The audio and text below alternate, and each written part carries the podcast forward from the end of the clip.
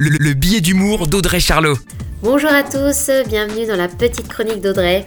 La quarantaine approche pour tout le monde et oui, ça sent les siestes, les soirées sushi, Netflix, mais comment continuer à faire un peu de sport alors que l'été va arriver?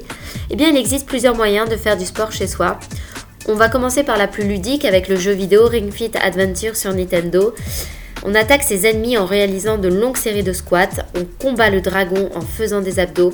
Une vraie séance de sport complète vous attend en famille. Ça tombe bien, plus d'école donc on risque d'avoir nos bambins sur le dos. Voilà donc de quoi les occuper. On peut aussi acheter un kit de muscu et télécharger des applis pour avoir des idées d'exercice.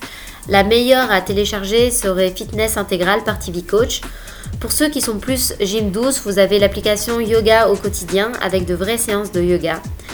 Bon, il faut le dire, on n'est pas tous des passionnés de sport. Sachez qu'il existe la gym passive grâce à l'électro-simulateur Compex Fit. C'est très simple à utiliser, les séances de travail sont préenregistrées, tu choisis juste un objectif et tu poses les électrodes. Et le tour est joué. Enfin, le plus branché pour la fin, très en vogue aux États-Unis, c'est le surf d'appartement, le surf set.